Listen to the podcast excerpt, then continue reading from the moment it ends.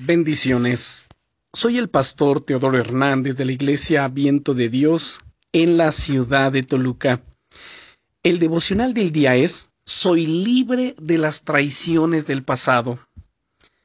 ¿Alguna vez te has sentido traicionado? Creo que todos hemos experimentado las aguas amargas de la traición. Y puede incluso que en algún momento nosotros mismos hayamos traicionado también de manera consciente o inconsciente a otras personas. La traición más famosa de la historia fue la de Judas. La que, lo que más me llama la atención de este relato es que cuando Jesús vio a Judas venir a él, lo primero que hizo fue llamarle amigo. Lo puedes leer en el Evangelio de Mateo, en el capítulo 26 y versículo 50. El Señor Jesucristo nunca dice nada a la ligera, ni habla de manera sarcástica. Él no tenía ningún resentimiento contra Judas.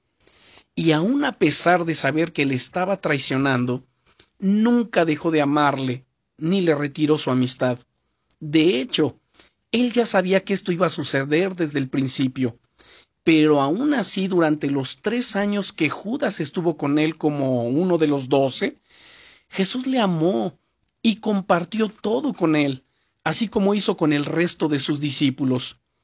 Quizá tú también sientes o sientas que has fallado a Dios, y puede incluso que sufras al pensar que tal vez hayas incluso traicionado en cierta forma tu fe o a Dios a través de tus acciones.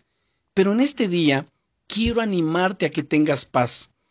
La Biblia dice que Dios es amor y Él siempre te va, eh, o, o más bien Él siempre te ve a través de ese amor tan especial que tiene por ti. El enemigo, el diablo, es el acusador, y siempre trata de hacernos sentir indignos, culpables, miserables. Pero tienes a un abogado perfecto a tu lado, que ha dado su vida en la cruz para defenderte y para que seas más que vencedor.